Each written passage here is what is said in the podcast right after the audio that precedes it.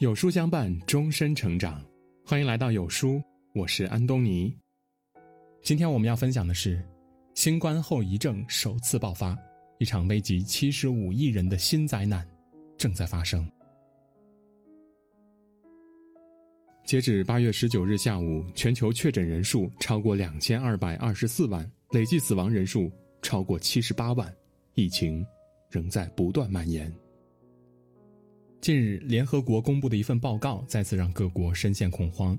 受疫情和蝗灾的影响，全球粮食产量大幅下降，全世界即将面临至少五十年来最严重的粮食危机。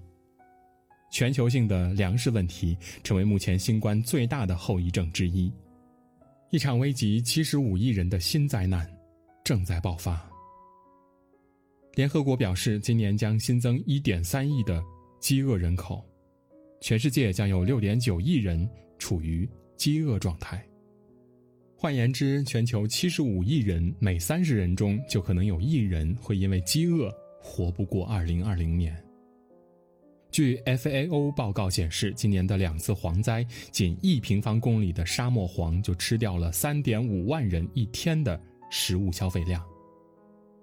物以稀为贵，产量下降。粮价上涨，可是疫情导致的失业、无收入人口却在不断的增加。双重危机下，即使在美国，如何填饱肚子也成了时下最艰难的民生问题。八月十号凌晨，美国芝加哥发生大规模的抢劫案，人群涌入该市豪华商业区，砸碎玻璃，抢劫商店，警察不得不升起芝加哥所有的桥梁，阻断去市中心的道路，以防止暴乱升级。没有工作、没有收入的他们，只能铤而走险，靠抢劫度日。而那些已经面临好几个月粮荒的地区，民众生活更是苦不堪言。对于他们来说呢，新冠病毒留下的后遗症才是最可怕的死神。在北非，因为疫情，市场关闭，农民种植的蔬菜无处可卖。因为没有收入，有的家庭甚至几天都吃不上一口饭。刚出生的小婴儿骨瘦如柴，有的靠营养剂续命，有的甚至被活活饿死。他们刚来到这个世界上，却又不得不选择离开。在海地，为了填饱肚子，人们将从矿洞里挖采的泥土经过简单加工，晾晒成饼干，作为唯一的食物来源。在他们心里呢，这些泥土饼干甚至是儿童和孕妇的补钙食品。但是科学证明，这种饼干原料非常不干净，还会有寄生虫、工业毒素等对身体有害的物质，不仅没有营养，吃多了无法消化，甚至会导致死亡。可在饥饿面前，他们别无选择。贫民窟的人为了争抢食物，会变成饥饿的野狼。每天早早守在屠宰场，只为抢走没有人要的动物内脏，哪怕是牛肚子里还没有成型的胚胎，都成了他们难得的美食。别人不稀罕的，却是他们无比渴望想得到的。除了非洲，印度也同样身处饥饿的水深火热中。疫情爆发后，穷人没有了工作，没了收入。为了生存，他们不得不从垃圾堆里寻找食物，根本顾不上干不干净。在泰国，穷人们每天聚集在公园，等待被好心人救济，甚至直接请求施舍：“请给我一点饭吃。”在肯尼亚最大的贫民窟，救济粮一出，几千人疯抢，他们手持棍棒，相互殴打。混乱造成的踩踏事件，有人受伤，有人因此丧命，而这些哄抢食物的人，多是一天甚至更长时间没有吃过东西。在饥饿的恐惧面前，每一个饥饿的人，都能化身为恶魔。在菲律宾，人们顾不上肺炎的传播，因为饥饿走投无路的他们选择上街游行，暴力抗议。被捕之后，他们更加绝望地说。我们没有食物，没有钱，没有工作，我们不知道该找谁来解决饥饿问题。就像电影《饥饿站台》里的一句台词：“饥饿使人癫狂。”被生活所迫的老百姓别无选择，为了生存只能拼命挣扎。在饥饿面前，他们顾不上脸面，死亡的威胁甚至能丧失一切理智，结果便是无尽的暴力和混乱。全球肺炎蔓延，世界各国为了自救，首先采取的措施就是限制粮食出口。哈萨克斯坦宣布禁止出口小麦面粉、红萝卜、糖和马铃薯；越南暂停签署新的大米出口合约；塞尔维亚禁止出口葵花籽油等商品；俄罗斯也表示将每周评估情况，再决定是否实施出口禁令。不得不说，粮食危机的爆发受威胁最大的就是粮食自给率低的国家。就拿日本来说吧，人多地少，粮食自给率仅仅百分之二十五，每年依靠进口的食物就高达百分之六十。就连美国纽约市长也陷入了吃了上顿没下顿的困境。中国虽然早就不是饥荒年代了，但是作为第一大粮食进口国，受到影响也是必然的。不少国人也因此担心：如果不依赖进口，我们的口粮还够吃吗？根据统计，中国人口占世界人口的五分之一，耕地面积却不到十分之一。每年中国人消耗的粮食就超过七点五亿吨，相当于三百多万辆重型卡车的承重量。人口基数大，食物消耗多，耕地面积有限，种种问题都在说明，要养活十四亿中国人到底有多难呢？实际上，疫情以来，我们的中国没有动用过中央储备粮，中国农业都直接喊话了：中国没有粮食危机，小麦稻谷库存够吃一年。在中国，即使全国封城，我们仍有充足的米面菜肉运往重灾区。在武汉隔离病房，家属不用担心为病人送饭，因为国家管饭，四菜一汤，每天准点送达。我们不仅吃得饱。也吃得好。在普通的隔离酒店，工作人员每日给隔离人员派发营养餐食，减轻人们对疫情的恐惧。在中国人十年如一日的努力下，中国水稻总产第一，粮食产量居世界榜首，自给率接近百分之百。这意味着中国人吃的几乎每一粒米都是自己种出来的。不仅如此，我国三大主食水稻、小麦和玉米的自给率均保持在百分之九十七以上，意思就是，即使不依靠进口，中国的口粮也能养活十四亿人。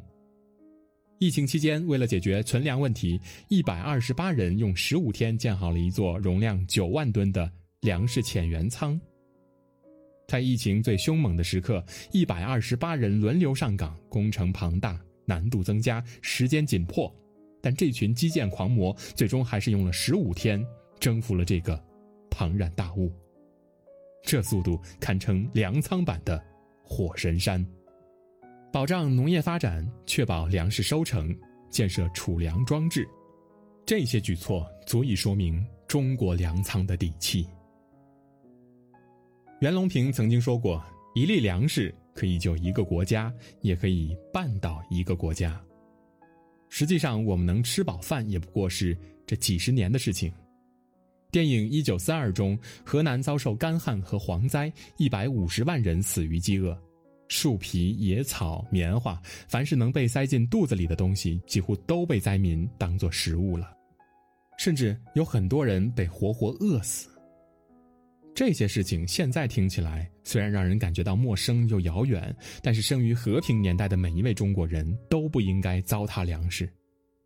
如今我们有强大的底气，有些人却开始不知足，不知粮食的可贵，肆意挥霍浪费。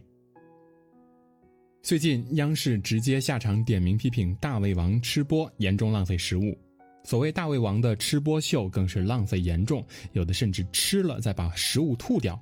珍惜粮食，拒绝浪费，让我想起了疫情期间一名境外输入患者公然指责隔离医院提供的盒饭没有营养，并且号召大家一起扔掉盒饭，饿死也不吃。我们是病人，现在需要营养，想吃面条就得给做面条，想吃水饺就吃水饺，整天吃十元盒饭，营养根本跟不上。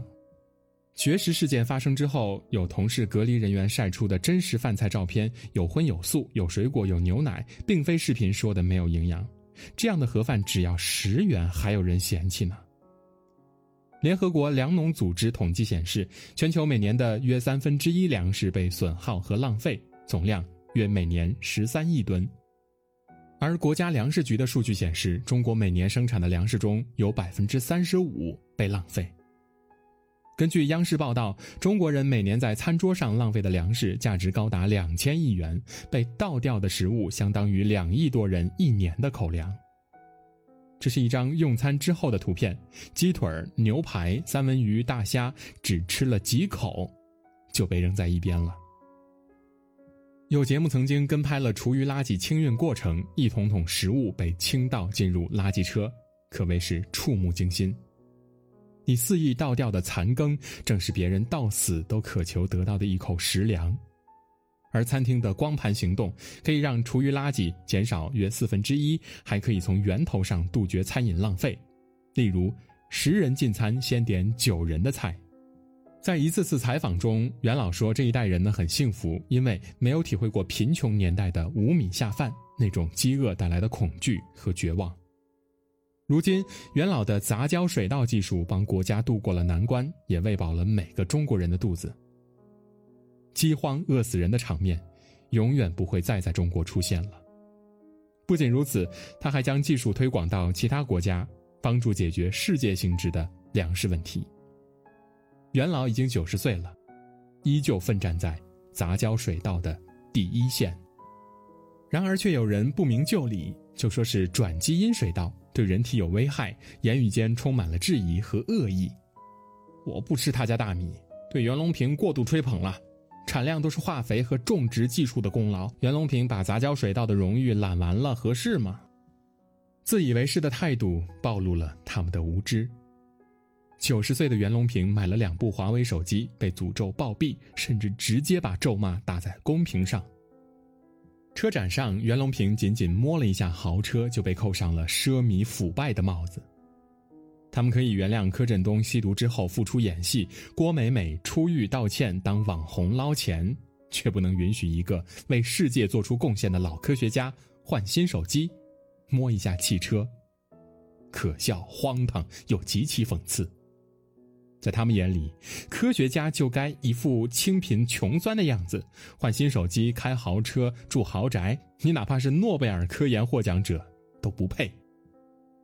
同样是花自己的钱，一旦换成明星网红，斥资千万买一辆豪车、办一个婚礼，就成了人生赢家了。明星被拥护，袁隆平被辱骂，何等悲哀！他们不仅要诅咒袁隆平死，还企图剥夺他的贡献。正如网友的评论所说的：“你的愚蠢让人眼前一亮，你的自以为发现世界真相却不知道无知的模样，显得可笑又可悲。你不知道的事情多的是。”袁隆平爷爷带领团队研究出了世界为之震惊的海水稻，仅这一项成果，我国每年增产五百亿粮食，可以多养活两亿中国人。袁爷爷一生只做一件事，一心只系两个梦想：禾下乘凉梦，覆盖全球梦。有人曾经在超市里拍到这样的一幕：年近九十的老人一步一步颤巍巍踱到米粮区，检查了大米和米价，发现挺便宜的，就放心了，开心的走出去了。这样的袁隆平，像极了担心你吃不饱饭的爷爷。如今中国有足够的信心端牢铁饭碗，这是中国人的底气，也是国家给予人民最大的安全感。何其所幸，我们生活在中国；何其有幸，我们有袁隆平爷爷。点个再看，珍惜每一粒米，致敬袁隆平爷爷。致敬袁隆平爷爷，让我们生活在这样美好的世界。科技改变生活。知识改变命运，你的孩子多久没有读完一本书了？亲子共读计划邀您加入，每天二十分钟，每周共读一本书，连续打卡二十一天，还免费领实体书，仅限三百个名额，赶快扫码吧！今天的文章就跟大家分享到这里。如果您喜欢我们的文章，记得在文末点亮再看，跟我们留言互动，这样有书就能每天都出现在您公众号靠前的位置。另外，长按扫描文末的二维码，在有书公众号菜单免费领取五十二本好书，每天有主播读给你听。明天同一时间，我们不见不散。